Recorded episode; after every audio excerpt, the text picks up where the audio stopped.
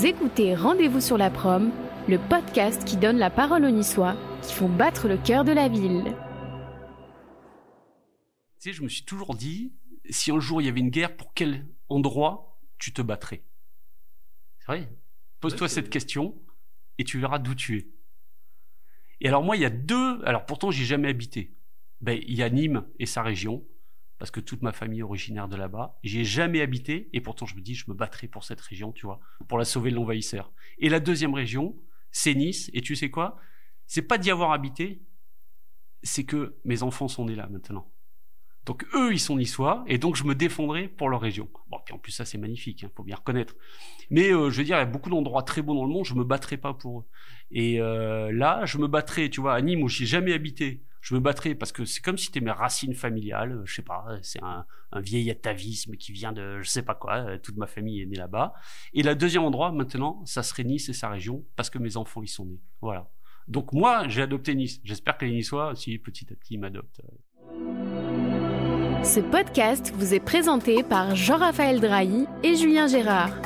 Tous les premiers et troisièmes mardis du mois, découvrez des parcours, des destins parfois, de celles et ceux qui font l'actualité, la vie et le dynamisme de la ville.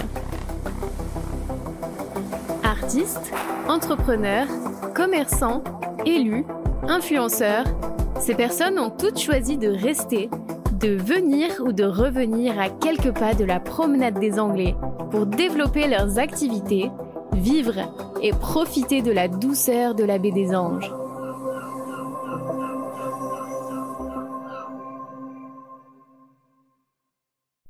Bonjour à tous et bienvenue pour ce nouvel épisode de Rendez-vous sur la prom. Aujourd'hui, nous sommes avec euh, Olivier Gasquet. Bonjour Olivier. Bonjour. Alors là, on s'est un petit peu euh, éloigné de la prom. Hein. On est à combien de, combien de kilomètres? Alors, à vol d'oiseau, on doit être à 2-3 km, je pense. Et en voiture, on va dire un petit peu plus, 5 peut-être. Bon, mais ça se mérite. Hein. Vous pouvez pas le voir sur le, sur le podcast, mais j'ai face à moi un, paysage absolument, absolument incroyable. Et c'est ah, alors, il y a même un chat qui s'est invité, c'est top. Alors bon, c'est un, un, podcast plutôt sympathique aujourd'hui parce qu'on va parler de, on va parler de bière, mais on va parler de, on va parler d'autres choses aussi, bien évidemment. Alors, Olivier Gasquet, ben, qui, euh, qui es-tu? C'est quoi ton parcours? Alors mon parcours, bah, il commence à être un petit peu long maintenant. Hein. Bah, c'est ça qui est intéressant. là, là, ouais, parce que je suis né en 67, donc là je vais sur mes 55 ans quand même, mine de rien. Ça commence à faire. Euh, alors mon parcours, il a été assez euh, varié parce que mon père était ingénieur dans les travaux publics donc j'ai passé toute ma jeunesse jusqu'à l'adolescence, un petit peu à l'étranger, Afrique, Canada. Je suis né au Québec d'ailleurs. Euh, alors tout le monde me dit ah t'es québécois. Je me suis jamais senti québécois, mais j'y habitais euh, pas mal d'années. Euh, et je suis revenu vers l'âge de 15 ans, je crois, à Paris. J'ai fait mes études à Paris. Puis je suis. Puis après du coup j'ai bougé pas mal en France. D'abord à Metz, puis pour mon boulot, hein, j'étais dans la grande distribution. Puis à Bordeaux. Et puis finalement, ben voilà, je suis arrivé à Nice. Alors c'est vraiment un choix de venir sur Nice quand j'étais gamin, que j'étais à Paris donc, que je dois avoir 13-14 ans, non un petit peu plus. je jouais pas mal au handball et on allait faire des championnats droite à gauche. Et un jour, on était allé en Italie faire une rencontre internationale. On avait pris le bus, je me souviens, ça avait duré toute la nuit. Et au petit matin, on s'est arrêté euh, sur une, aire d'autoroute euh, vers l'Estérel. Et je me rappelle toujours, à ce moment-là, je suis sorti du bus, c'était le soleil levant, j'avais vu une lumière, mais incroyable, des rochers rouges, un ciel magnifique, le soleil qui se levait. Et je me rappelle très bien, mais c'est incroyable, me dire un jour, je viendrai habiter dans cette région. Bon, puis j'ai oublié le truc, et finalement, bah, euh, 15 ans après, euh, à 30 ans, bah, j'y suis revenu. Quoi. Voilà, quand j'ai eu l'occasion, euh, j'ai dit, bah, tiens, je cherchais une petite affaire à racheter, quelque chose pour me lancer à mon compte. Et euh, bah, du coup, j'ai cherché sur la région. Et voilà quoi. Et je me rappelle vraiment, ça m'a imprégné cette image. Euh... Bon, en plus ça, c'est pas très glamour, hein, une, station d'autoroute. Mais venant de Paris, je peux vous dire que même cette station d'autoroute, je la trouvais magnifique. Donc voilà quoi, c'est comme ça euh, que je me suis dirigé vers cette région. Bon, puis après, il y a eu le hasard de la vie qui a fait que j'ai atterri à Nice, mais ça aurait pu être à Antibes ou ça aurait pu être à Cagnes, j'en sais rien. Voilà, il se trouve que ça s'est goupillé comme ça. Et quand, tu es arrivé à Nice, tu t'es dit, allez, ouais, en fait, ça fait 15 ans que c'était sur l'aire d'autoroute et finalement j'y suis arrivé. Ouais, Carrément, carrément. En fait, euh, entre-temps, mes parents m'avaient envoyé dans un stage de vacances. J'étais au Fort Carré d'Antibes. On faisait la rénovation du Fort Carré. Alors, euh, c'était des colos, en fait, mais qui coûtaient pas cher. Ça coûtait, je sais plus, je crois que c'était 30 francs par jour. C'était beaucoup moins cher que les colos habituels. Clair. Mais en même temps, ils nous faisaient bosser, ces enfoirés. Donc, euh, on refaisait les murs, on refaisait les toitures, etc. On faisait visiter aussi le Fort Carré aux, aux touristes. Et c'était une association, en fait, qui faisait ça. Je crois que c'était la la, chouette ou je sais pas un truc comme ça.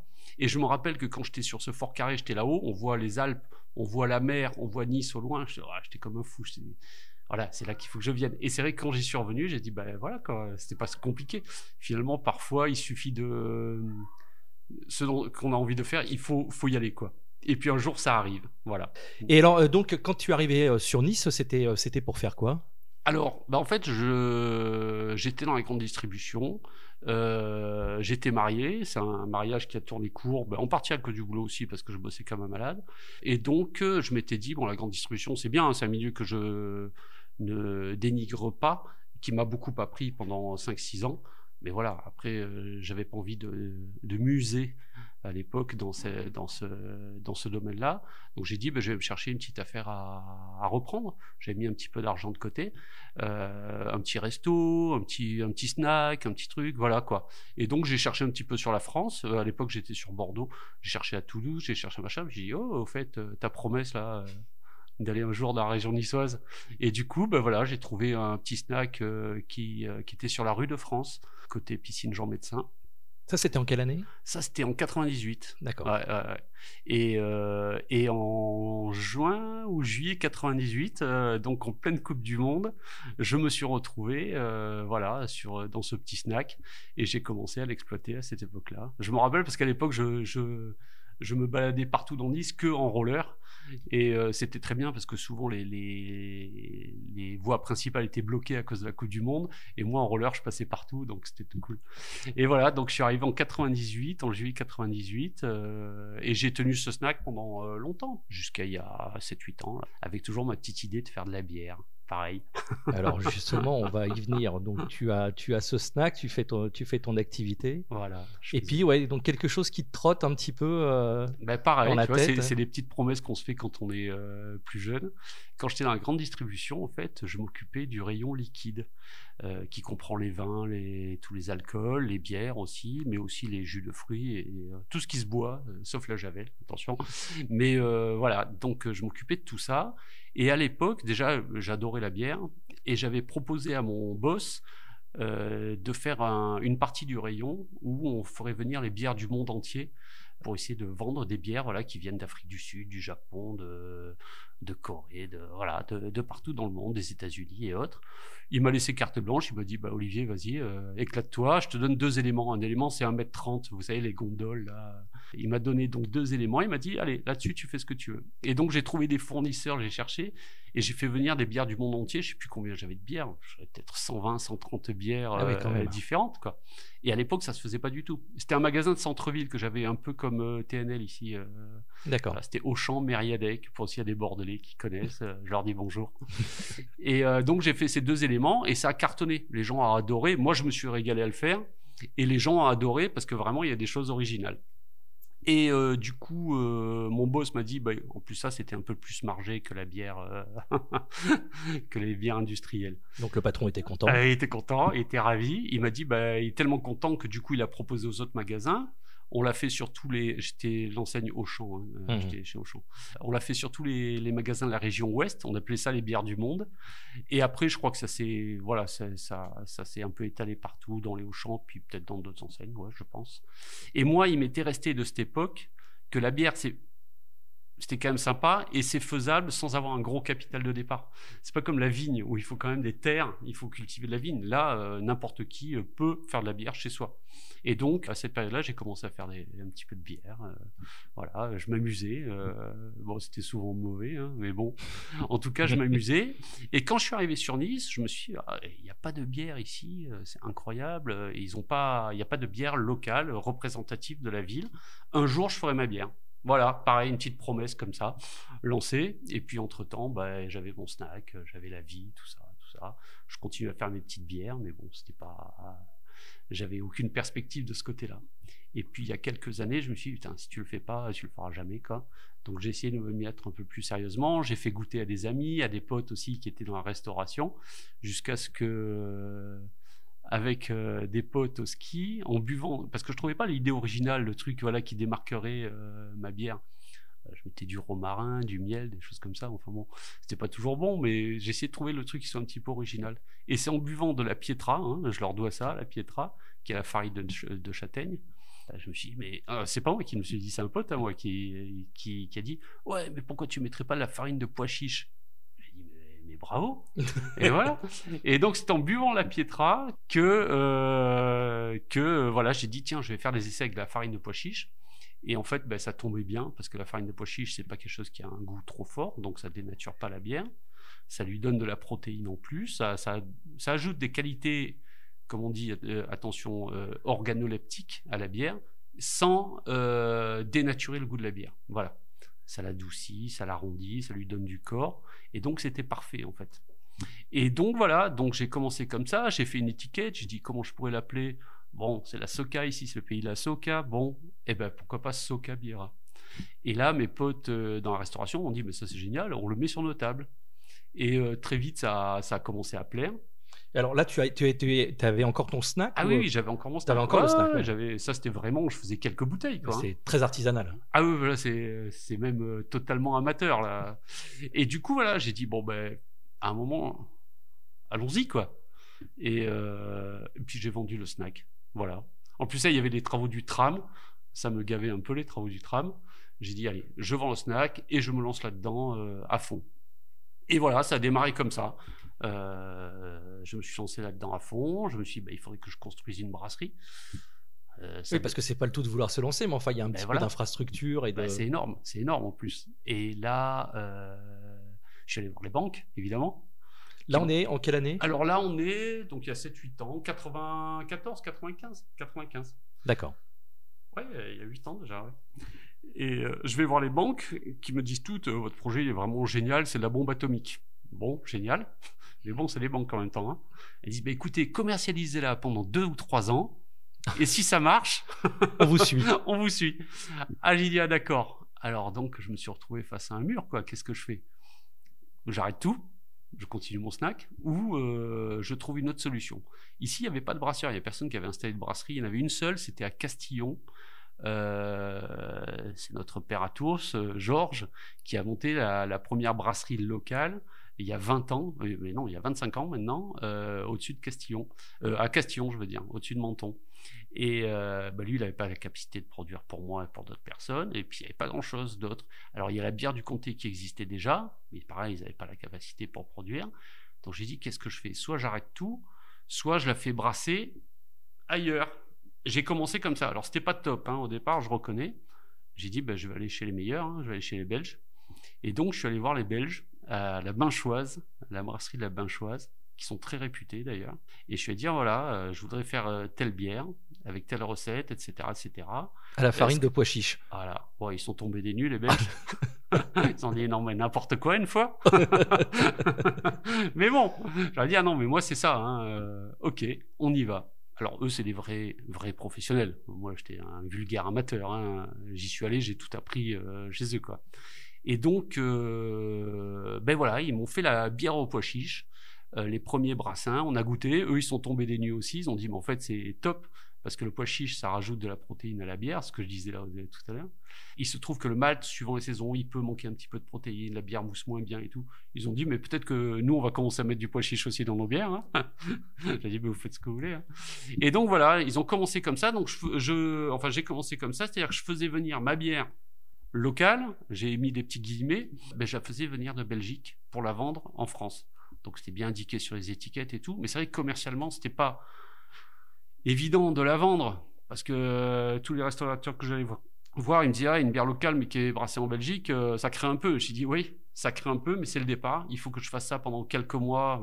j'ai essayé de minimiser le truc pendant quelques mois pour euh, arriver à avoir les fonds nécessaires. Et, euh, et, voilà, bon, ils ont été plutôt, vu que j'étais, on était très peu sur le marché, ils m'ont quand même permis de démarrer, de bien démarrer. Euh, 8-10 mois après, euh, je suis allé voir euh, les banques qui ont dit oh mais c'est génial, on vous suit maintenant. bon c'était bien. Merci. Ah, j'étais content, j'étais content, j'étais content. Et à ce moment-là, il y a certains brasseurs qui sont arrivés. Euh, il y a eu Blue Coast qui est arrivé.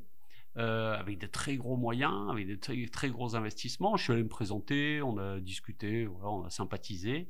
Et très vite, ils m'ont dit, parce qu'eux, ils avaient du mal un peu à démarrer, ils m'ont dit, mais tu voudrais pas brasser chez nous plutôt que brasser en Belgique? Je dis, ben là, je suis avec les banques pour euh, monter une brasserie, mais est-ce que je me lance dans un investissement de près de 800 000 euros, un million d'euros? Ou alors est-ce que euh, je fais brasser ma, bière euh, chez Blue Coast? J'ai dit, bah oui, pourquoi pas. Et du coup, j'ai commencé chez Blue Coast. Plutôt que faire l'investissement, euh, et de me mettre sur le, sur le dos quand même un gros investissement, je me suis dit, bon, bah, allez, euh, commençons à brasser euh, chez Blue Coast. Du coup, elle redevenait locale, même au niveau de la, fabrication. Et puis après, j'avais quelqu'un que j'avais rencontré qui, était, qui brassait à Monaco, qui avait monté sa brasserie sur Nice, qui était très sympa, Guillaume, que je salue au passage, qui, qui a monté sa brasserie. J'ai dit, bah, je viens avec toi, Guillaume. Et voilà. Et du coup, les banques, bah, je leur ai fait un, un petit doigt d'honneur. J'aurais dit, écoutez, pas besoin de vous, finalement, je, je peux brasser sans faire l'investissement initial, le gros investissement. Peut-être qu'un jour, il faudra que je le fasse. Hein. Donc c'est pour ça que j'ai fait un tout petit. oui, c'est un mini. un mini, mini, mini. Mais euh, voilà, c'est comme ça que ça a démarré. Donc là, aujourd'hui, tu brasses chez. Euh, là, maintenant, je brasse à la brasserie des Ligures, euh, qui est à la Grave de Paye, avec Guillaume, voilà. Et je brasse toutes mes bières là-bas. Voilà, c'est un petit peu l'idée. Est-ce que, tu penses, là justement, tu parlais de, cette histoire de, local, quand tu présentes une, bière avec une étiquette Soca bière, euh, mhm. donc où c'est vraiment très, euh, très estampillé oui, oui, tout à fait. si au, bout du bout de l'étiquette, il y a marqué que c'est brassé en Belgique, les gens voient... Enfin, il y a quelque chose qui tique en dehors des gens qui vont la mettre sur les tables. Est-ce que le consommateur, tu penses qu'il est très attentif à ça aujourd'hui? Je pense qu'il y est quand même. Alors, il y a 6-7 ans, peut-être pas trop, mais euh, de plus en plus attentif à l'endroit euh, d'où ça provient. Et puis même, moi, je me sentais mal, quoi, de vendre une bière locale qui n'était pas brassée ici. Je me sentais, euh, j'étais pas à l'aise dans mes baskets quand j'allais la présenter à des restaurateurs. Et je me souviens d'un gars qui voulait s'associer avec moi, qui m'avait dit ouais, c'est pas grave, on n'a pas besoin vraiment de le mettre, etc. non, j'ai dit il faut le dire, il faut être franco. C'est pas grave, ça passe pas, ça passe pas, mais il faut y aller franco, faut dire voilà, c'est brassé à tel endroit, pour telle raison. Ça va pas durer éternellement, mais euh, voilà, il faut le faire. Et euh, il vaut mieux être honnête, parce qu'à un moment ou un autre, ça ressort. De toute façon, il y aurait toujours un pour aller lire euh, la petite mention en bas de l'étiquette. Et donc, si, je pense que ça a gêné au départ, et ça m'a même gêné par la suite, parce qu'il y a beaucoup de gens qui sont restés sur cette première sur cette première info que c'était brassé en Belgique, alors que ça a été sur les 7 années, 8 années que j'ai fait, ça, a été brassé en Belgique que quelques mois. D'accord. Mais bon, il y a des gens, voilà, ça reste encore euh, en tête et il y a certaines personnes qui disent Ah, mais les plus brassés en Belgique? Je dis Oui, oui, ça fait 7 ans maintenant. voilà. Mais bon, ça reste en tête quand même. Donc ça, a été, euh, ça a été un petit handicap au départ. Mais euh, j'avais pas le choix de toute façon. Donc c'était ça ou rien. Bien sûr. Voilà. à un moment, on se lance. Et puis on, on, en discutait juste avant le début de l'émission. Tu es très attaché, enfin il y a un côté éthique chez, chez, toi et qui très attaché au fait de ne pas forcément euh, faire circuler euh, des bières sur des euh, milliers de kilomètres. Bah enfin, tu, y a après, je, suis, je suis comme tout le monde, hein, je suis dans l'air du temps. Et c'est vrai que là, depuis quelques années, il y a une espèce de prise de conscience de partout. Bah, J'y échappe pas à cette prise de conscience. Hein. Et c'est vrai que je me dis que faire voyager de la bière, qu'est-ce que c'est de la bière? C'est 95% d'eau, hein. il y a un petit peu d'alcool et puis des molécules aromatiques dedans mais faire voyager euh, de l'eau et du verre euh, sur des euh, centaines de kilomètres pour la consommer, c'est un peu dommage quoi. Autant à une époque, je veux dire, quand toutes les brasseries étaient en Alsace, bah, si on voulait consommer une bière à Nice, il fallait bien la faire venir d'Alsace, je suis d'accord. Mais maintenant, dans un rayon, rien qu'à Nice, dans un rayon de 20 km, on trouve au moins une dizaine de brasseries je pense que c'est impossible de ne pas trouver euh, son bonheur dans ces dix, euh, brasseries-là. Euh, dans un rayon de 20 km, c'est tout petit. Hein. Donc, euh, faire venir une bière qui a fait plus de 20 ou 30 km, c'est dommage. On a utilisé des camions pour venir de la brasserie jusqu'à Nice, pour repartir de Nice jusqu'à la brasserie. On a trimballé euh, des tonnes de verre, des tonnes d'eau. Pourquoi au final? Donc euh, je pense que, et c'est pour ça que je me refuse, comme je te disais juste avant, je me refuse presque maintenant à, euh, trop pousser sur moi l'exportation de mes bières dans d'autres villes françaises ou même à l'étranger. Voilà. Euh, J'essaie de freiner, en tout cas de ne pas faire de pub là-dessus. Si c'est trop compliqué, tout de suite je dis non. Quand je vois les frais de transport, puis je me dis, quel intérêt quoi Pour aller vendre 10 cartons à Paris ou à Brest, quel intérêt euh, Voilà, moi ça va me faire gagner un petit peu d'argent, oui. Mais au final, je trouve que ça va pas dans le sens, dans, dans le sens euh, de l'histoire. Et alors du coup, ça m'énerve moi de voir des bières artisanales parisiennes dans nos rayons. C'est pareil. C'est que à Paris ils, boivent leur bière, que à Nice on boive nos bières et que à Bordeaux ils boivent leur bière. C'est voilà. Donc c'est un petit peu une machine arrière sur ce que tu avais fait chez Auchan, pour pour pas les citer, où tu faisais venir des bières du monde entier. Ah mais je c'est retournement à 180 degrés là, c'est vraiment n'importe quoi. non non, tout à fait. Ben oui, bah écoute, euh, les montées, il y a que les, villes qui changent pas d'avis. Hein. On est bien d'accord. Et c'est vrai que euh, je me vois pas refaire ce genre de choses. C'est complètement, enfin, c'est n'importe quoi, quoi. Bon, sauf si après il y a un produit vraiment exceptionnel. Je comprends très bien qu'on fasse venir un whisky euh, d'Écosse, pourquoi pas voilà, parce que c'est exceptionnel, parce que si, parce que ça, bon, ok. Puis c'est un produit de luxe. Mais la bière qui est un produit plus de consommation courante, euh, je pense qu'il faut rester vraiment dans un rayon de, allez, de 20-30 km. C'est comme pour les tomates, on n'a pas besoin de faire plus de 30 km pour trouver des bonnes tomates quand même. C'est clair. Voilà, mais c'est. Euh, Puis on est capable de faire des choses incroyables dans le coin, on fait même du rhum. Oui, bah j'ai mon pote Alex Gallet qui fait le, le Rhum tu diable. Tu connais? Oui. Ah, mais lui aussi, il faudrait que tu ailles le voir. j'ai oublié, en fait, j'ai 50 ouais, personnes. Mais ça, je vais alterner avec d'autres podcasts. Hein, en ah termes de consommation d'alcool, il va falloir faire quand même. Tu vas être euh, estampillé alcool. il va falloir faire attention. tu, non, oui, tout à fait. Tu disais que dans, dans, un rayon de 20 km, il y a, il y a déjà euh, énormément de, de, brasseries. On a l'impression qu'il y, y, y, a un engouement pour la bière depuis. Euh, depuis une dizaine d'années à peu près. Euh, ça, vient de quoi d'après toi? Ça vient que, du fait que les gens maintenant ils boivent en moindre quantité mais en meilleure qualité. On a eu la même chose sur le vin il y a 50 ans. Hein. Moi, mon grand-père, à chaque fois qu'on allait, euh, parce que mon grand-père était d'origine nimoise, on allait dans les Cévennes, euh, à la maison des Cévennes pour passer les vacances. Et chaque fois qu'on passait à Tornac, c'est à côté d'Anduze, il y avait la cave de Tornac. Et donc, on s'arrêtait prendre le vin. Il prenait ses cubis et on allait euh, à la tireuse remplir les cubis euh, dont il avait besoin. Alors, il avait toujours trois cubis, euh, deux cubis. un où il mettait le 9 degrés, ça c'était la consommation de tous les jours. Et un où il mettait le 11 degrés, ça c'était pour les repas un peu plus classe, un peu plus de fête. Mais c'est pour dire que la, différence était 9 degrés ou 11 degrés. Voilà. Par contre, à 10 heures, il mangeait un oignon et un verre de vin, quoi. À 9 degrés coupé à l'eau. Donc la consommation a, changé. Et alors, je sais pas toi, mais en tout cas, moi, la génération de mes parents et de mes grands-parents, il y avait du vin à table tous les midis. Mmh il n'y en a plus. Enfin, je sais pas, moi, dans c'est vrai que mes copains ou autres, on va prendre une bonne bouteille de vin peut-être une fois euh, euh, par semaine, mais même pas. Une ou deux fois par mois, quoi. Voilà, quoi. Et par contre, on cherche euh, la qualité et on peut mettre 8, 9, 10 balles, enfin, suivant les moyens, dans une bonne bouteille de vin. Et je pense que pour la bière, c'est la même chose. Il y a la bière de soif, les bières industrielles que je citerai pas. Et puis les gens se sont rendus compte qu'en fait la bière c'est pas juste un liquide un peu jaune avec des bulles euh, qui fait 4 ou 5 degrés. Il peut y avoir plein de goûts différents, plein de qualités, plein de, différences. Puis il y a des choses qu'on n'aime pas, peut-être. C'est pas grave, mais c'est original, tu vois.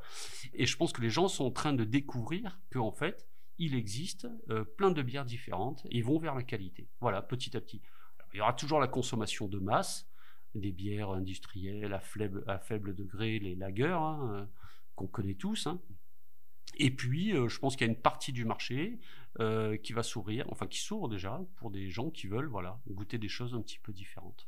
De toute façon, on le voit maintenant dans, dans, certains endroits, bars et autres, où il y a une proposition qui est extrêmement large de, de, de bières et que les gens y sont attentifs. Bah, tout à fait. Avant qu'on allait dans un bar, qu'est-ce qu'on ferait Voilà. On va sur le cours Saléa, on s'installe. Qu'est-ce qu'on disait?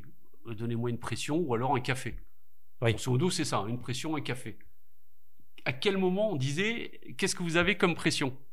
Jamais. On disait juste, je veux une pression. C'est euh, histoire de s'asseoir, d'avoir un truc dans la main à boire et voilà quoi. Hein. Alors que maintenant, euh, j'entends de plus en plus de gens qui disent, euh, qu'est-ce que vous avez comme bière? Ah d'accord, mais en bouteille, vous avez quoi, etc. Qui ont envie de voilà d'avoir la même bière, mais avec euh, un petit un petit plus qualitatif. Et même en pression, je trouve qu'il y a beaucoup de gens qui commencent à faire des efforts sur la pression, avoir des produits, euh, voire même des produits d'artisanat en pression. Et ça, c'est très bien. Et voilà, c'est en train de venir. C'est un changement de consommation, d'habitude gustative. Et puis ça tombe bien parce que du coup, on fait du local. Donc en même temps, c'est dans l'air du temps. Ça va dans le sens de l'histoire. Euh, c'est-à-dire qu'on arrête de trimballer des bières sur des dizaines de kilomètres. Voilà. Si on peut être trimballer sur 10, 20 kilomètres, c'est bien. Au-delà, moi, mon avis, c'est qu'il n'y a pas besoin. Voilà. Suffisamment de, de quoi faire autour.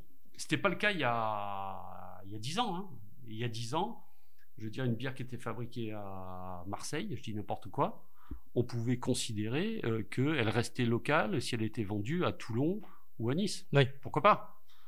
Parce qu'il y a très peu de brasseries artisanales euh, locales. Maintenant, il y en a partout. Bientôt, la bière locale, ça sera la bière du quartier. Celle du quartier d'à côté, ça sera déjà à l'étranger. Donc euh, non, mais c'est vrai, ça se réduit de plus en plus et c'est pas plus mal. Voilà. Il y a eu aussi, euh, alors j'exagère quand je dis ce, quand je dis que c'est un peu bobo. En plus, toi, tu as commencé en faisant de la bière en tant qu'amateur, mais on, a vu beaucoup de sujets dans, la presse sur euh, je fabrique ma bière ou des kits maintenant pour fabriquer sa bière. Euh. Bah, c'est facile, puis c'est amusant. Voilà, on, crée un petit quelque chose. C'est comme faire son gâteau ou autre, hein, c'est pareil. Hein. La bière, en fait, bah, ça reste quand même une recette. Voilà. D'accord. Euh, alors c'est quoi la recette? Parce que moi j'y connais rien du tout. Alors je vais te la faire globale. Hein. Allez, s'il te plaît. Tu as du malt, qu'on va faire bouillir, enfin qu'on va concasser, qu'on va faire bouillir pour retirer un jus sucré. Euh, et c'est ce jus sucré qu'on va faire fermenter qui va faire de l'alcool. Là, je te la fais très simple. D'accord. Dedans, on rajoute du houblon, qui est une fleur, euh, qui se présente pas sous fleur, nous, quand on l'utilise, mais qui est une fleur, et qui va donner euh, des arômes et de l'amertume à la bière. D'accord? Et après, tu as des levures. Ça, c'était juste l'étape d'avant. Tu as des levures qui vont faire fermenter cette bière. Alors, des maltes, il en existe des dizaines déjà en couleur. On va passer du blond très clair au brun très foncé en fonction de la torréfaction. D'accord? Euh, c'est ce qui va permettre de faire des blondes. Je la fais en vraiment en schématique, hein. des blondes, des ambrées, des brunes, on va dire, tout simplement. Euh, des levures, il en existe des centaines. Euh, des levures anglo-saxonnes, belges, allemandes et autres, qui chacune vont avoir leurs caractéristiques. Et euh, des houblons, tu vas aussi en avoir des centaines. D'accord? Donc, donc, en fait, les, les, les, possibilités de recettes sont pas infinies, indéfinies en tout cas, sont énormes. C'est de la chimie, c'est de l'assemblage, c'est de. Mais c'est la cuisine. C'est la, cuisine. Voilà, c'est la cuisine. Et puis en plus, après, tu as les, les temps, les paliers de, de, de, cuisson qui vont faire que tu vas retirer plus ou moins tel ou tel sucre du mal, qui va être plus ou moins fermenticible ou pas, etc., etc tu vas avoir tu vas avoir 50 façons avec les mêmes ingrédients déjà de faire des bières différentes. Mais là, en plus, tu multiplies les ingrédients, les maltes, les houblons, les levures. Donc, donc en fait, c'est infini. Et donc, c'est une recette. Voilà. Euh, Donc finalement accessible et les gens se sont dit. accessible, voilà. Et puis il y a un côté, euh, j'ai fait ma bière, bah, c'est voilà, sympa. C'est sympa. Hein. Ben, moi, quand j'ai commencé, j'étais comme un fou, hein, mes bières dégueulasses que je trouvais absolument sublimes. non, non, mais ouais, bien sûr. comment tu as appris? Alors vraiment sur le tas, hein. j'ai pris des petits bouquins et j'ai commencé. Oui, c'est vrai qu'à l'époque, il n'existait pas des kits ni quoi que ce soit. Quoi, hein. Oui. Mais bon, tu avais toujours des amateurs euh, qui, qui t'expliquaient dans des petits bouquins euh, comment faire, etc., etc. Et voilà, et puis bah, tu, tu fais 50 000 erreurs et puis euh, tu les comprends pas. Le gros, la grosse erreur au début, c'est l'hygiène. Dès que tu touches un truc avec des doigts, tu peux avoir des levures dans l'air qui rentre dans ta bière qui vont te, te fracasser ton brassin. En même temps, c'était pas des grosses quantités, c'était 30 litres à chaque fois, tu vois, c'était pas grand chose, donc c'est pas grave. D'accord. Et puis voilà, quoi, tu fais tes, tes, petits essais, tout ça. Et puis petit à petit, tu t'aperçois que tu fais de moins en moins d'erreurs. Elles sont pas forcément bonnes, mais elles sont pas imbuvables, quoi. Et puis voilà, et puis euh, t'avances comme ça, quoi. Et puis il y a des périodes, j'ai arrêté aussi d'en faire. Hein. Euh, c'était par période quand ça me prenait. Allez hop, euh, j'essayais. J'avais mon petit matériel. Euh, là que je m'étais construit moi-même. T'as été voir quand même des vieux chamans du brassage Non, non, je sais pas. Les, bah, les, vieux chamans, ils étaient en Belgique. C'était trop loin pour moi. ils étaient en Belgique, mais c'est vrai qu'il y en a. Il y a ce qu'on appelle les papes, les papes de la brasserie. Et euh, moi, j'ai rencontré euh, Bruno de Gorin, donc de la Binchoise, qui est considéré comme un des papes de la brasserie. Et très franchement, il m'a pas mal amélioré la recette. Il m'a dit on va faire comme ça, on va faire comme ça. Tu vas voir, Olivier. Puis bon, il n'y a rien à dire. Hein. Effectivement, c'était bien meilleur. Ils savent faire quoi. Et voilà quoi. Donc euh, ils, m'ont aidé, ils m'ont aidé. Mais voilà quoi, ça s'est fait petit à petit. Mais comme toi, tu apprendrais la cuisine chez toi. Hein. Ah oui tu, tu, vas faire des, un bœuf bourguignon. Au départ, il sera pas top, puis petit à petit, tac, tac, tu vas améliorer. Tu vas pas. Au début, on a tendance à mettre trop d'arômes, d'aromates, machin et tout. Puis petit à petit, tu trouves un truc qui est équilibré. Euh, voilà quoi.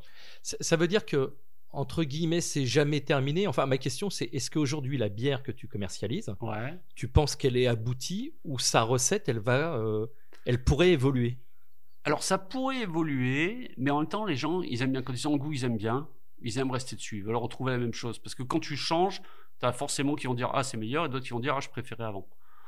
Voilà, donc euh, j'essaie de pas trop changer. Non. Euh, alors, soit je sors une nouvelle bière, carrément. Euh, soit, mais en tout cas, par exemple, la blonde, la blanche, l'ambrée, qui ont des bières maintenant qui ont trouvé leur public et que les gens aiment bien, je, je, modifie très peu. Je vais peut-être modifier un petit peu l'amertume. Si mon ambrée la trouve trop amère, je vais peut-être descendre un petit peu l'amertume, des choses comme ça mais euh, pas plus, tu vois. Et après, par quoi Bon, après, je lance régulièrement des nouvelles bières. Là, euh, je m'étais lancé, euh, j'ai planté du houblon pour faire un petit peu de, de bière houblon frais, de, de cueillir les fleurs de houblon et puis de, de faire notre bière avec le houblon qu'on a produit, tu vois. Et donc ça, c'est une bière spéciale, tu vois. Je vais pas, j'aurais pu l'appeler blonde aussi, comme l'autre, mmh mais avec du houblon d'ici. Mais elle n'avait pas tout à fait le même goût quand même. Donc j'ai changé, j'ai mis une étiquette nouvelle, tu vois. Et voilà quoi. Euh, on fait des petits tests quoi. On fait des petits tests. Aujourd'hui, tu as combien de bières différentes? Ben, c'est ça le problème, c'est que je crois que j'en ai 7 ou 8 là bières différentes. Et ça commence à faire du stock quoi, parce que à chaque fois. Euh, parce que tu, produis, euh, tu produis bah, beaucoup maintenant? Bah, c'est-à-dire que chaque fois qu'on produit, qu'on fait un brassin, c'est quand même 20 hectolitres, c'est-à-dire 2000 litres. Ça veut dire, enfin bon, moins les pertes, mais grosso modo 6000 bouteilles. 6000 bouteilles quand même, quand tu fais une bière très pointues, très spéciales, il faut du temps pour les passer. Je peux pas me permettre d'avoir euh, 5000 bouteilles qui traînent pendant euh, 8 mois, tu vois. Donc euh, j'essaie de rester quand même sur euh, sur celle qui marche, quoi. Voilà, quoi. La blonde, la blanche, l'ambrée. J'en ai fait une en hommage aux Belges un peu, la Mefi, qui est une bière blonde forte. Dommage aux Belges, mais avec un petit message quand même bien connoté. Non, non, mais oui, oui. Bah, moi, une de mes bières préférées, par exemple, c'est la triple carmélite je sais pas si tu connais, Qui, est, super bonne. Donc j'ai dit, ah, je vais essayer de faire mieux qu'eux. Et ça y est, j'y suis arrivé. Non. non, mais la Méfi, franchement, qui est sympa, bon, qui est une bière blonde forte. J'ai l'IPA, évidemment. Euh, j'ai la bière au houblon frais que je fais. Ça, c'est une saisonnière. Chaque, euh, en septembre, tout début septembre, on fait la cueillette du houblon avec des potes et euh, on, va, on va brasser directement avec la fleur fraîche de houblon. Voilà, j'ai celle-là, j'ai une bière d'hiver, voilà, des petites choses comme ça. Mais voilà, j'essaie de me limiter un petit peu dans le nombre euh, de bières parce que on peut pas trop trop s'éparpiller quand même. C'est quoi la, la, la, journée d'un brasseur? C'est quoi la journée d'Olivier Gasquet alors principalement c'est euh, se lever le matin aller faire les livraisons. voilà non c'est grosso modo c'est ça. En fait c'est moi ce que j'ai bien aimé euh, c'est quand j'étais dans la restauration que j'aime j'étais fixé. C'était fixé sur un point quand tu es dans un temps resto. Les gens viennent à toi mais finalement tu vois toujours les mêmes têtes quoi. D'un jour à l'autre d'un jour sur l'autre. Surtout que c'était un snack hein, c'était pas un restaurant genre les gens viennent une fois tous les trois mois. Non c'était un snack c'était un truc de tous les jours donc, euh, bah, c'est toujours les mêmes personnes. Alors, c'est très sympa. Hein. tu vois la petite mamie, tu vois l'étudiant, tu vois le machin, tu tchatches, etc. Mais c'était caché. Et puis, de toute façon, tu es, scotché à là où tu es. Hein. S'il y a personne, mais t'es scotché quand même, il y a quelqu'un qui peut arriver. Bien sûr. Euh, là, la différence, c'est que c'est moi qui vais voir les gens et que du coup, ben, je choisis un peu ma journée. Donc en fait, si tu veux, c'est une grande liberté quand même. Euh, voilà. Puis euh, donc, ben, je vais voir les gens. Quand j'ai le temps, j'en profite pour prendre le café quand je fais mes livraisons, pour discuter, etc., etc. Je vais voir parfois des nouveaux clients potentiels, enfin bon, des petites choses comme ça, quoi. Et voilà, donc c'est ça. Et puis quand on brasse, ben, je vais à la brasserie avec Guillaume. Bon, maintenant il connaît la recette par cœur, donc euh, il le fait lui-même, mais euh, je peux aller avec lui. On va faire l'embouteillage, euh, voilà, des choses comme ça. Bon, l'embouteillage, par exemple, c'est une journée entière. Hein tu commences euh, et tu embouteilles, tu mets euh, des bouteilles sur la machine pendant une journée entière. Hein. Voilà. Bon, ça permet de se vider la tête, c'est sympa aussi. Quoi. Un, brassage, ça dure combien de temps? Enfin, l'assemblage, la fermentation, enfin, la bière. de A à Z, entre le moment où on décide, on la fait, et le moment où elle sort, bon, tu comptes 4 semaines, grosso modo. D'accord tu vois. Euh, ce qui est un avantage aussi par rapport au vin. Hein. Quand tu n'en as plus, ben, tu n'en as plus, tu attends l'année suivante. La bière, il suffit que tu anticipes de quelques semaines euh, ce que tu vas vendre et tu produis au, au tu peux produire toute l'année. Ouais, oui, tu, tout à fait. Ouais, tu peux produire toute l'année. Sauf des bières très spéciales. Celle au houblon frais, je la fais une fois. Quoi. Voilà. Euh, mais sinon, oui, oui, tu, tu, tu produis toute l'année. Et c'est quand même un gros avantage, entre guillemets, industriel Bien sûr. C'est que voilà, tu euh, tu tu t'adaptes à la demande. Tu peux très bien euh, à un moment euh, une explosion, un truc qui, qui voilà, bah, tu, tu, tu, produis plus. Et puis en hiver, tu calmes un peu. Hein. Voilà. Oui. Aujourd'hui, tu distribues comme donc c'est toi qui, qui fait la, la qui fait la tournée. Comment tu, tu cibles? Tu vas voir les restaurants, les bars? Il y a des endroits plus particuliers. j'ai commencé avec les bars, les restaurants. bah déjà chez mes potes que je connaissais, hein, évidemment. Alors au tout début, j'avais commencé ben, sur, euh, par tous les bars de plage et autres, parce que c'était Nice. J'ai commencé, c'était en, en, mai ou en juin 96. Et, en juillet, on a eu l'attentat sur la promenade. Et mes seuls clients, ils étaient tous là. il n'y a que que j'avais démarché. Donc d'un seul coup, ben, tout s'est arrêté. Hein. Bon après, il y a plus malheureux que moi. Hein donc je me plains pas. Mais donc j'allais les voir, mais on parlait pas de bière, on parlait de, des événements, de comment il avait vécu. Euh. Et puis voilà, donc bon, après euh, ça a recommencé hein, l'année suivante. Hein. il y a forcément un peu de résilience. Et puis voilà, je suis allé voir les bars, etc. Et puis c'est eux, les restaurateurs, qui me conseillaient, bah, tiens, va voir mon pote, il va bien aimer. Et puis voilà, ça s'est fait comme ça. En fait, je le fais naturellement. Il n'y a pas, je me pas, je me mets pas une grosse pression pour aller voir des gens. Absolument, je ne fais pas des listings avec telle rue, je dois aller voir tous les restaurateurs, telle je dois aller voir tout le monde et autres.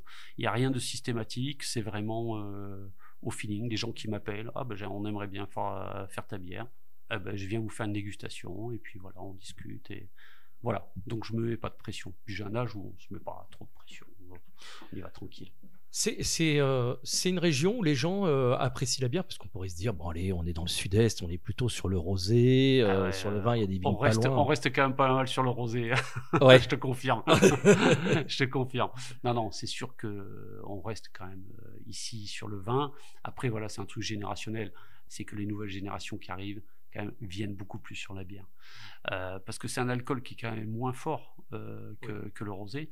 Euh, je veux dire, on est là avec son verre, une soirée ou sa petite bouteille, ou sur un événement, on peut boire deux bouteilles et rester avec une bouteille dans les mains. Voilà, on n'est pas bourré à la fin de la soirée. Trois, quatre verres de vin, ça commence quand même à tirer pas mal. Quoi.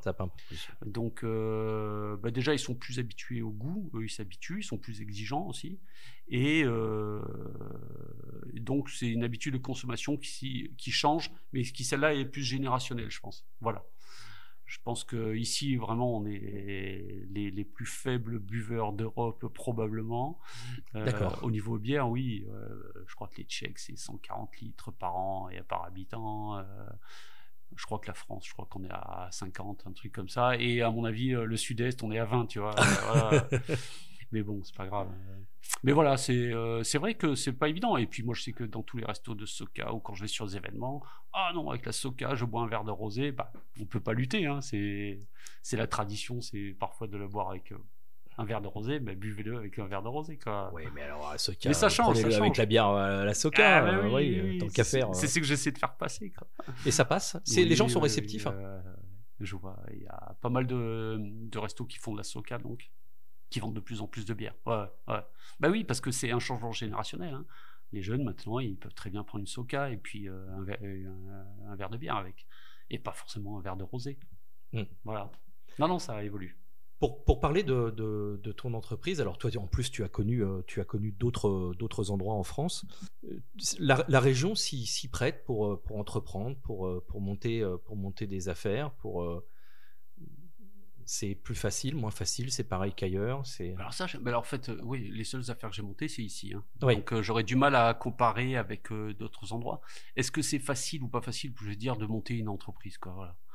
Parce que est-ce que c'est plus facile ici qu'ailleurs? Je ne sais pas s'il y a des différences. Je ne sais pas. Alors après, on pourrait dire est-ce que c'est pas un milieu qui est plus fermé, par exemple, ou autre? Mais je pense pas.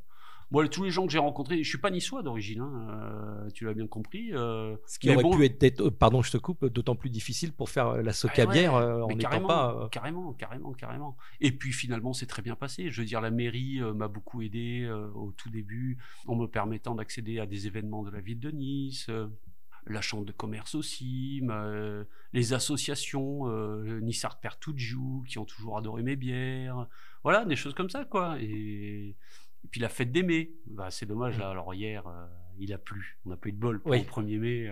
Fait quatre mois qu'on attend la pluie, il pleut le 1er mai. Ouais, c'était dur. Ah là, c'était dur.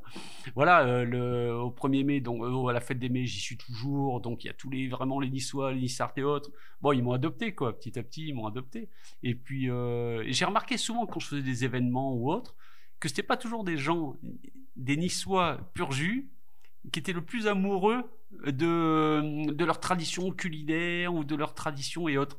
Et euh, souvent, c'est des gens, par exemple, moi j'ai une, une, une, femme du Schnorr qui m'avait fait des, des farcis. C'est les meilleurs que j'ai jamais goûté parce qu'elle était amoureuse de la cuisine niçoise. Et souvent, je rencontre des gens qui viennent de l'extérieur finalement euh, et qui adorent Nice, mais pas uniquement par leur trip, parce qu'ils y sont nés, parce que, mais aussi parce que euh, ils ont, eux, adopté Nice, ils, aiment cette ville, ils l'ont choisi, voilà. Ils n'ont pas forcément euh, l'obligation de l'aimer, parce qu'ils ne sont pas nés, mais n'empêche qu'ils l'ont choisi. Moi, pardon, j'ai choisi Nice. Quoi. On, va, on va y revenir dans, dans, deux minutes. Juste pour terminer sur, euh, sur ton entreprise, c'est quoi la, la prochaine étape, s'il y en a une? Alors, je me projette pas trop en étape. Si tu veux, euh, quand tu as 25 ans, tu as envie de conquérir le monde. Hein. Là, moi, j'ai pas envie de conquérir le monde. Tout ce que j'ai envie, c'est que les gens à Nice et dans les alentours proches apprécient ma bière, euh, qu'ils l'aiment, qu'ils la fassent se développer, mais j'ai pas besoin d'une croissance exponentielle non plus. Je veux juste que, voilà, mes clients, je vais dire, à 90%, c'est des potes. C'est devenu des potes à force. Euh, après, alors évidemment, je suis aussi dans les petits supermarchés et autres, mais même eux, alors eux, ça change beaucoup plus souvent les directeurs et autres mais la plupart du temps, ce sont des amis. Quoi.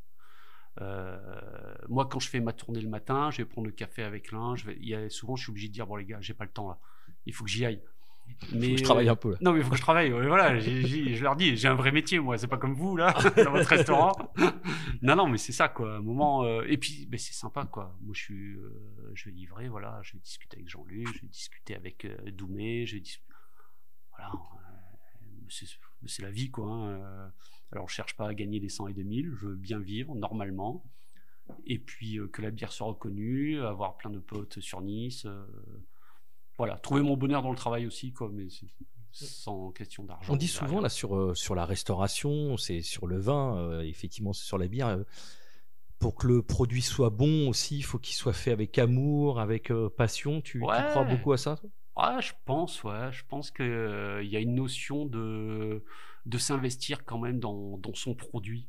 Euh, et puis d'être honnête avec les, gens qui, vont le consommer à la fin.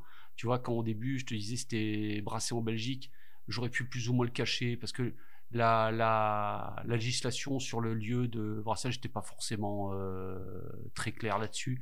Mais non, je pense qu'il faut être honnête, il faut, faut, dire les choses. Euh, ma bière, elle est très bonne, il y en a d'autres qui sont très bonnes. Et moi, je conseille souvent des, euh, des concurrents, entre guillemets, à moi. Hein. Je dis, ah, ben tiens, tu goûteras celle-là, franchement, elle est fabuleuse. Daki, je sais qu'ils font de la très bonne bière. Euh, Brasserie des Ligures aussi. Euh, il y a la Bacho qui est très bonne. Voilà, la Storia que j'adore, qui est dans l'arrière-pays. Si vous m'écoutez, je vais vous faire la pub des autres bières. Hein. C'est beau, un brasseur là qui fait de la pub pour toutes les autres boîtes. Ouais, ouais. Mais ils le savent même pas, eux. Et puis un jour, ça leur revient aux oreilles. Ils disent, oh, en fait, merci d'avoir dit ça et tout. Bah c'est normal, c'est normal. Et puis, mais tu t'aperçois que tu as un retour d'ascenseur un jour. Et puis voilà, ça c'est l'ambiance que je voudrais mettre. Je veux dire, c'est un petit milieu. J'aimerais bien qu'il y ait cette ambiance-là dans, dans ce milieu-là. Bon. Ça viendra, hein, voilà, voilà, Pour travailler, pour aller, tu vois, l'esprit serein au boulot le matin. Moi, ce que je veux, c'est être serein quand je vais au boulot le matin. Voilà. C'est le cas? Ouais. Il y a d'autres soucis dans la vie. J'ai des gamins. Parfois, ils ont des mauvaises notes à l'école. Ça, c'est les vrais soucis. Le reste, franchement, on va pas se prendre la tête. les vrais soucis, c'est cela. C'est pas, euh, c'est pas le boulot de tous les jours. Alors, on parlait de, de Nice et de, de, de, cette adoption. Tu te, es niçois maintenant?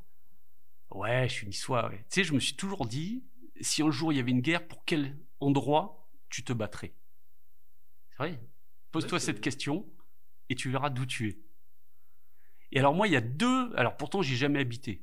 Ben, il y a Nîmes et sa région, parce que toute ma famille est originaire de là-bas. J'y ai jamais habité, et pourtant je me dis, je me battrai pour cette région, tu vois, pour la sauver de l'envahisseur. Et la deuxième région, c'est Nice. Et tu sais quoi? C'est pas d'y avoir habité, c'est que mes enfants sont nés là maintenant. Donc eux, ils sont niçois, et donc je me défendrai pour leur région. Bon, puis en plus ça c'est magnifique, il hein, faut bien reconnaître. Mais euh, je veux dire, il y a beaucoup d'endroits très beaux dans le monde, je me battrai pas pour eux. Et euh, là, je me battrai, tu vois, à Nîmes où j'ai jamais habité, je me battrai parce que c'est comme si c'était mes racines familiales, je sais pas, c'est un, vieil atavisme qui vient de je sais pas quoi, euh, toute ma famille est née là-bas. Et le deuxième endroit maintenant, ça serait Nice et sa région, parce que mes enfants y sont nés. Voilà. Donc moi, j'ai adopté Nice. J'espère que les Niçois aussi, petit à petit, m'adoptent. Qu'est-ce qui fait euh, Est-ce que c'est une région euh, particulière? Qu'est-ce, qui te plaît euh, ici? Pourquoi pourquoi tu en dehors de, effectivement, du fait que tes enfants y soient nés, pourquoi tu te battrais pour cette région? Bah, c'est une région bénie des dieux, quoi. regarde autour de toi, quoi. Alors moi, au début, je t'ai dit, je me baladais tout le temps en roller, et donc parce que j'habitais Jean Médecin, j'allais sur la prom, et après, je remontais toute la prom pour aller sur la rue de France euh, jusqu'à la piscine Jean Médecin, et euh, qui est au bout euh, vers Magnan. Et je faisais toute la prom en roller tous les matins à 6 heures parce que le, snack ouvrait à 7 heures, et tous les soirs en rentrant. Mais c'est incroyable quoi. Rien que les levées de soleil avec cette mer, les montagnes derrière, le mont Chauve, etc. C'est absolument hallucinant. Le paysage change tous les jours. Là maintenant, j'ai une maison sur les hauteurs de Nice euh, je vois les montagnes, le Mercantour, c'est fabuleux aussi. Et euh, c'est une région bénie des dieux. Dans ce sens-là, il y a la mer, il y a la montagne, il y a un climat incroyable. J'avais un voisin quand j'habitais dans, dans Nice qui était ingénieur euh, motoriste dans les gros bateaux, les yachts. il travaillait sur le yacht d'un milliardaire russe, je sais pas trop quoi.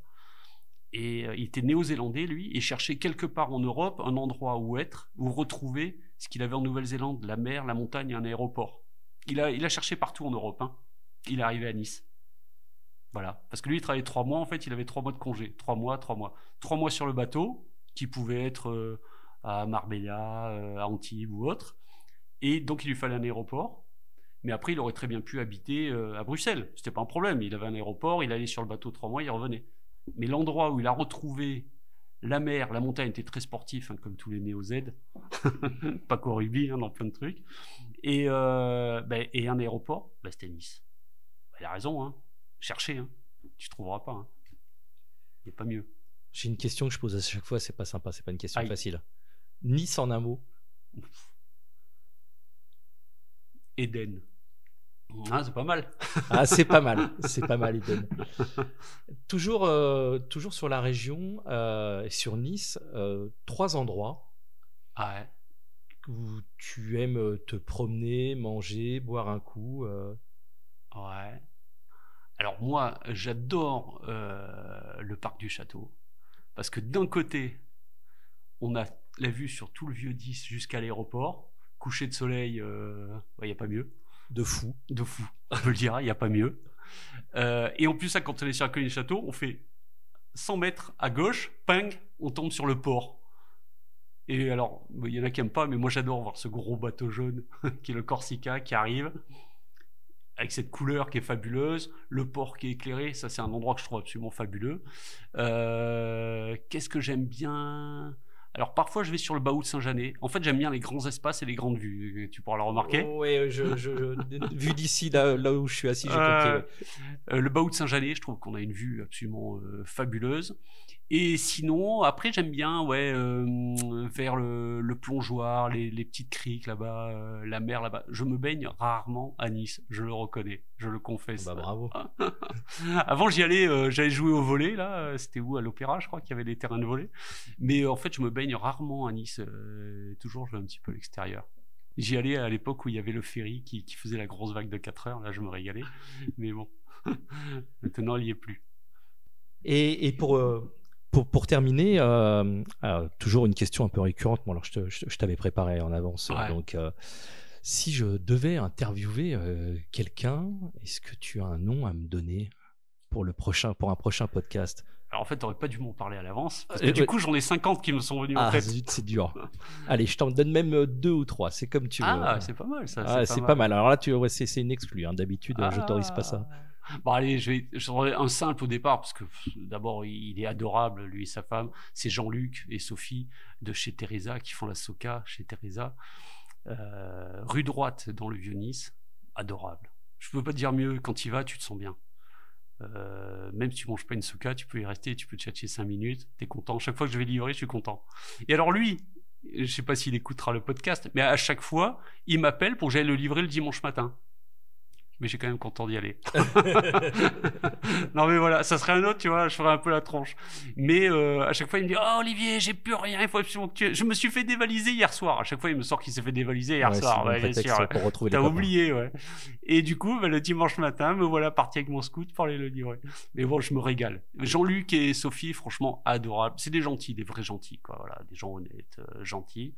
Euh, après, il y a Doumé que je pourrais te conseiller, qui, qui s'occupe euh, du Gaglio, qui a plusieurs restos sur Nice, qui, qui est adorable aussi. Euh, Nadège Pastorelli, qui a Bray-sur-Roya. Alors, c'est pas une. Bah, elle est niçoise hein, aussi, mais bon, qui est génial. Mais commence par Jean-Luc, tu vois. D'accord, c'est bien noté. Euh, juste avant de terminer, il y a un truc que je trouve absolument génial. En fait, tu as, as, le sourire tout le temps, tu as l'air heureux. Ouais, bon, attention, hein, les gens qui ont sourire tout le temps, parfois ils cachent un truc. non, oui, ouais, j'essaie de. Bah, j'essaie de pas trop m'encombrer euh, la tête. Ma femme s'en occupe très bien, elle s'occupe de tous ces trucs-là.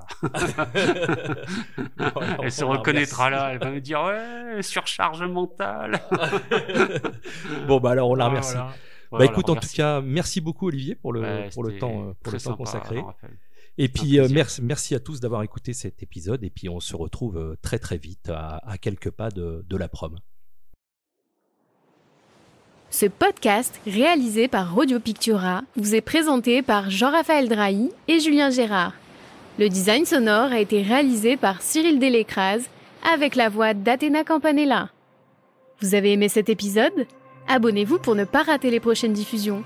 Vous pouvez également laisser une note et un commentaire sur Apple Podcast.